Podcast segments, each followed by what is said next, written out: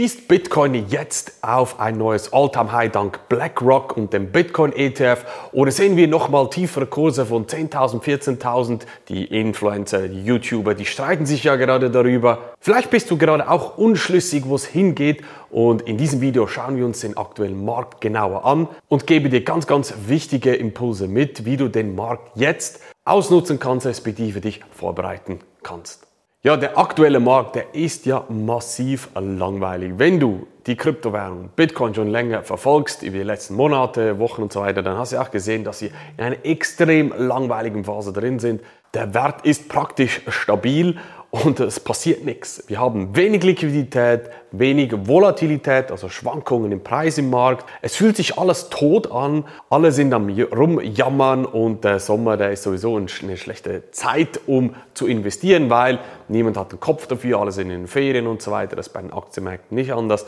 Dieses Gefühl, das macht dich jetzt so richtig breit in den sozialen Medien, aber auch, was ich so mitbekomme äh, aus verschiedenen Gesprächen, auch bei den Leuten allgemein im Kopf, dass sie teilweise auch verunsichert sind. Ja, wie muss ich mich jetzt verhalten und wie kann ich mich vorbereiten? Vielleicht geht es dir ähnlich und das schauen wir uns jetzt mal genauer an. Es kann gut sein, dass du dir natürlich in einer solchen Phase viele News anschaust, diverse Bücher liest und YouTube-Videos anschaust, aber durch das noch viel, viel verunsicherter wirst. Also du hast eigentlich die Idee gehabt, mit Newsquellen und so weiter dir eine Meinung bilden zu können. Doch das ist genau eine sehr, sehr große Herausforderung und auch ein Riesenproblem. Weil gerade in der jetzigen Situation erstreiten sich wieder alle YouTuber. Der eine sagt, jetzt kommt BlackRock und der Preis geht durch die Decke und der andere ist dann wieder unterwegs und sagt, ja nee, makrotechnisch, was auf der Welt passiert, wir kommen in eine Rezession und so weiter und alles geht den Bach runter. Der andere sagt dann wieder, ja, nutze die Chartanalyse, weil da ist alles im Kurs abgebildet, egal was passiert. Der Markt, die Kurse, die sind aktuell und haben alles eingepreist, was theoretisch passieren könnte. Dann gibt es diejenigen, die sagen, jetzt kommt dann das Bitcoin-Halving, dann geht es erst durch die Decke, vorher nicht. Und ein anderer sagt wieder, nee, das Halving ist völlig irrelevant, brauchen wir alles nicht. Und jetzt ist es bei dir wahrscheinlich so, dass du dann nur noch verwirrter bist. Du weißt jetzt nicht, ja, wer hat jetzt recht, was passiert jetzt? Und das löst natürlich im, ja, in einem drin ein sehr, sehr, ja, ein blödes Gefühl aus. Das, das kenne ich alles, das ist völlig normal. Gerade wenn man das Marktverständnis noch nicht so hat, neu im Markt unterwegs ist, dann ist das ganz normal. Wie gesagt, ich habe das alles auch erlebt. Und es kommen dann oftmals auch diese Gefühle auf, wenn der Kurs ein bisschen steigt, ah, jetzt geht's los. Ja, dann wird man nervös, nee, ich habe zu wenig investiert und was muss ich jetzt machen? Aber genauso auch in die andere Richtung, wenn die Preise nach unten gehen, ja, nein, die YouTube haben trotzdem recht, es geht noch jetzt tiefer und nein, was muss ich machen? Und diese, diese Angstzustände oder diese, diese, ja, Gefühlszustände generell, dieses Hin und Her, dieses Flip-Floppen sozusagen, das ist einfach, ja, nicht zielführend. Aber ich kann es gut nachvollziehen. Wie gesagt, ich kenne das, das habe ich auch gehabt und ich sehe das auch immer mit Gesprächen, auch am Anfang von den Kunden, die zu uns kommen, die sind in einer ähnlichen Situation auch unterwegs.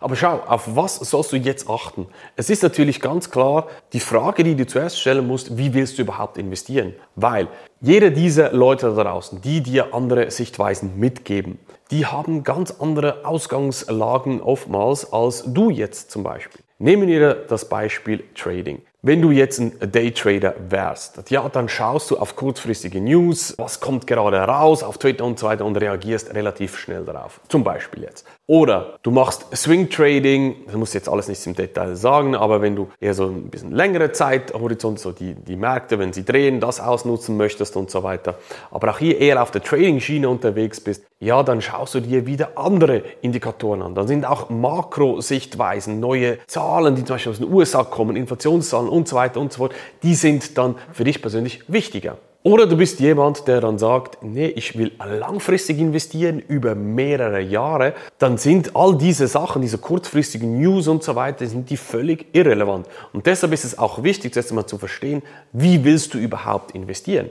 Ich persönlich, was wir auch unseren Kunden in der Investment Academy mitgeben, ist das langfristige Investieren. Das heißt nicht, dass man einfach nur kauft und liegen lässt. Nein, wir, wir, wir nehmen natürlich die Zyklen schon auch mit, aber da geht es nicht um irgendwelche News zu interpretieren dann darauf zu reagieren oder irgendwelche Dreiecke, Vierecke, ganz wilde Chartanalysen zu machen und so weiter. Nein, um das geht es nicht. Ich will dir aber ein paar Impulse hier dazu mitgeben, wenn du langfristig investieren möchtest. Nehmen wir die zwei Beispiele, die Makrolage, also was auf der Welt passiert und das sogenannte Halving, der Halving-Event bei Bitcoin. Das ist das Narrativ, was wir in der Vergangenheit immer wieder gesehen haben, dass bei Bitcoin diese ganzen vier Jahreszyklen sehr, sehr schön funktioniert haben. Die haben sich in den letzten drei Zyklen genau eins zu eins gleich verhalten und man geht auch davon aus, dass jetzt der nächste Zyklus sich ähnlich verhalten wird. Und schauen wir uns diese zwei Beispiele mal genauer an, weil das sind so die Kritikpunkte, die man auf YouTube immer wieder hört, dass das Halving, wie gesagt, nicht zählt, Makro zählt mehr und die anderen sagen, es sei umgekehrt und so weiter.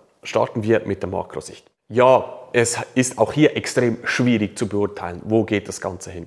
Aber grundsätzlich gibt es zwei Strömungen. Die eine Strömung sagt, nein, die Politik wird alles richten, die Zentralbanken werden einspringen und wir werden nicht in eine harte Rezession kommen im Sinne von, die Firmen entlassen im großen Stile die Leute, ähm, alles bricht zusammen, Industrie bricht zusammen, ein bisschen übertrieben, ich weiß. Aber so die Optimisten, die sind hier so unterwegs, das wird schon ähm, einigermaßen gut ausgehen für uns und die anderen sind, Diejenigen sagen, nein, es wird ziemlich heftig werden, die heftigste Rezession ever sozusagen. Es wird viele Arbeitslose geben. Die Märkte werden massiv crashen, eventuell auch durch weitere Kriege und so weiter. Also die zwei Lager haben wir da. Und da stellt sich ja direkt die erste Frage, ja, wie positioniert man sich jetzt da? Weil niemand hat eine Glaskugel, oder? Und das ist ja das Schöne, wenn du langfristig investierst, dann kannst du diese Themen eigentlich, ja, du kannst sie akzeptieren, du kannst sie bis zu einem gewissen Maß auch ausnutzen. Über Sparpläne und dann gezielt nachkaufen, wenn die Kurse sinken. Das ist so eine Strategie, die wir uns in der Academy auch äh, den Kunden weitergeben. Aber du musst dich jetzt einfach mal auf Bitcoin bezogen fragen, wer würde überhaupt noch verkaufen in der jetzigen Situation? Wer ist noch da? Sagen wir, wir haben dieses Extremszenario auf der Makroebene, dass alles einbrechen wird und alles kommt negativ und sehr pessimistisch. Ja, wer verkauft überhaupt noch seine Bitcoin? Wer ist noch da? Der Markt ist total am, am Boden, im Tiefpunkt, am, im, im Bärenmarkt angekommen. Die, die Panik hatten, die nicht an, dieses, an die Zukunft glauben, die kurzfristigen Spekulanten und so weiter, die sind raus. Und die, die jetzt hier sind, das sind die Überzeugten, die auch verstehen, die langfristige Perspektive haben. Werden die verkaufen? Wenn die Märkte einbrechen? Oder werden sie eher nachkaufen und so die Kurse stützen? Und da bin ich ganz klar auf der Seite, ja, es, ja klar, es kann noch ein bisschen tiefer gehen, aber dass alle in Panik verkaufen würden und Bitcoin auf 10.000, unter 10.000 oder auf Null geht, was man immer wieder hört, auch für die Aufmerksamkeit auf YouTube, oder sind diese Zahlen natürlich schön, das sehe ich einfach nicht. Das sehe ich schlichtweg nicht. Muss einfach mal überlegen, die Leute, die jetzt noch da sind, die überzeugten Investoren bei Bitcoin, bei den Kryptowährungen, welche Situation müsste eintreten, dass diese Leute verkaufen? Wenn du jetzt bereits investiert bist, frag dich mal selber, was müsste wirklich passieren, dass du dein Bitcoin-Investment verkaufen würdest? Ich glaube, da müsste extrem viel passieren, auch auf der Makroebene. Also ich sage jetzt mal wirklich Dritter Weltkrieg oder so, solche Themen, die richtig, richtig heftig sind dass du absolut gezwungen wärst zu verkaufen. Weil es einfach, du brauchst was zu essen, du musst irgendwas kaufen, keine Ahnung was, oder? Aber das wäre das absolute Worst-Case-Szenario. Aber ich glaube, dann haben wir ganz andere Probleme, als uns äh, um die äh, Investitionen zu kümmern. Dann müssen wir uns mal für unsere Liebsten, um unser Leib und Leben kümmern. Ich möchte das jetzt hier nicht schwarz machen, dass es passiert, aber überleg dir wirklich mal, Makrolage, alle, ah, Rezession kommt, Angst, Angst, Angst. Aber wer verkauft effektiv noch? Nehmen wir das andere Beispiel, das Halving, wo alle sagen, ja, das, das kann ja nicht sein, dass dieses Halving wieder irgendetwas auslösen wird und so weiter. Ja, wir werden sehen, aber wir können uns an der Historie orientieren und einfach mal in die Zukunft uns gewisse Wahrscheinlichkeiten überlegen, wo es hingehen könnte und dann kann das Halving wieder einen Einfluss haben. Aber ich sag dir, der wichtigste Einflussfaktor beim Halving ist nicht der Fakt, dass die Anzahl Bitcoin, die frisch auf den Markt kommen, pro Tag sind es heute 900, dann ungefähr im April nächstes Jahr wird es die Hälfte sein, 450. Dieses Angebot ist eigentlich völlig irrelevant im Verhältnis, was schon auf dem Markt ist. Viel relevanter wird es sein, was machen die Miner? Weil die schürfen sozusagen die neuen Bitcoin und die verkaufen die ja auf dem Markt, so kommen frische Bitcoin in den Markt, weil sie, die Miner, ihre Kosten decken müssen. Also Strom bezahlen müssen, ähm, Miete bezahlen müssen, Löhne und so weiter und so fort. Aber gerade die Mining-Industrie verändert sich rapide.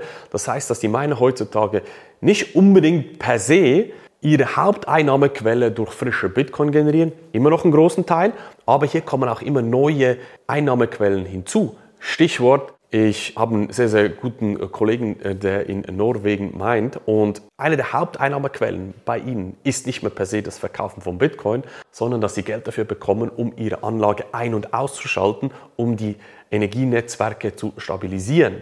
Und stell dir jetzt mal vor, die Mining-Industrie entwickelt sich in dieser Richtung, dass eigentlich die Bitcoin, die sie meinen, gar nicht mehr so super relevant sind, sie nicht mehr verkaufen müssen, weil sie andere Einnahmequellen haben, ist einfach so einer der Gedanken. Immer mehr Leute ziehen ihre Bitcoin auf ein eigenes Hardware-Wallet ab. Das heißt, das Angebot auf den Exchanges sinkt auch massiv. Das heißt, die Angebotsseite hat von überall ganz klare Angebotsschockzustand.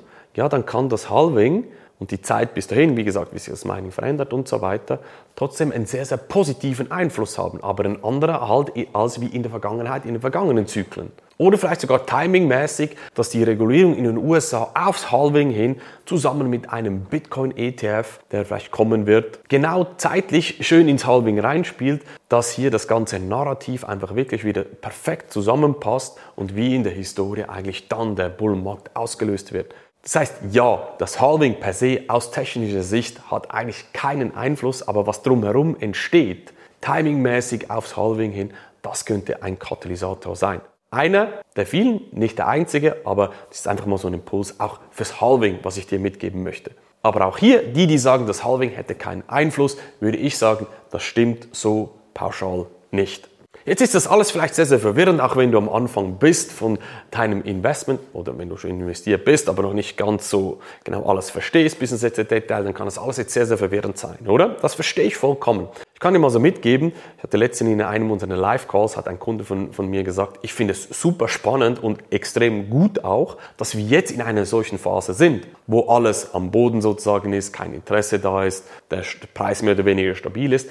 Denn jetzt hat er Zeit, sich noch detaillierter um sich das Thema zu kümmern, Strategien umzusetzen, die wir mitgeben, sich auch vorzubereiten, theoretisch, aber auch praktisch und das ist genau einer der Punkte, die ich dir mitgeben möchte. Die jetzige Zeit ist super, super spannend. Es ist, ich finde es wirklich gut, dass nicht so viel passiert. Dann kann man die Zeit für sich persönlich nutzen, um sich richtig zu positionieren. Und ein weiterer wichtiger Punkt ist einfach, hör einfach auf, Zeit zu verschwenden, mit irgendwelchen Newsquellen permanent zu lesen, die dich noch mehr verwirren, hunderte YouTube-Videos zu schauen, sondern fokussiere dich wirklich darauf, jetzt dein Wissen aufzubauen, deine Strategien umzusetzen und an deinem Mindset zu arbeiten, dass du eben auch in diese Gefühlszustände von Gier und Angst nicht mehr reinkommst. Jetzt hast du die Zeit, das umzusetzen. Und wenn du das alles gemacht hast, dann hast du wieder ein bisschen mehr Luft, bist positioniert, weißt auch, was es langfristig bedeutet. Und ja, dann kannst du dir eher wieder mal ein bisschen Zeit äh, widmen für die ganzen News und so weiter, weil du einfach mal schauen wirst, was im Markt gerade passiert.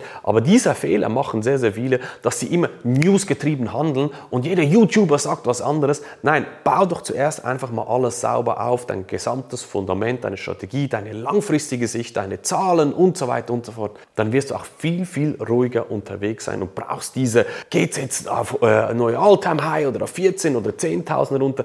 Das ist dir dann vollkommen egal, weil du beide Situationen handeln kannst. Du kannst gerne auch unsere Unterstützung haben dabei. Du weißt ja, wo du uns findest. Link findest du auch unterhalb von diesem Video, unserer Webseite. Da kannst du das kostenlose Erstgespräch bei uns buchen. Aber nochmal ganz, ganz wichtig. Vergiss nach News zu handeln. Nutze die Zeit, dich richtig zu positionieren, langfristig zu positionieren und arbeite an deinem Mindset, damit nicht giergetrieben oder angstgetrieben du investierst. Wie gesagt, hier, wenn du Unterstützung brauchst, gerne das kostenlose Erstgespräch bei uns buchen. Und die Zeit im Markt, die wird für dich spielen. Du musst nicht den Markt timen, sondern einfach Zeit im Markt verbringen. Dann wirst auch du mehr aus deinem Geld machen.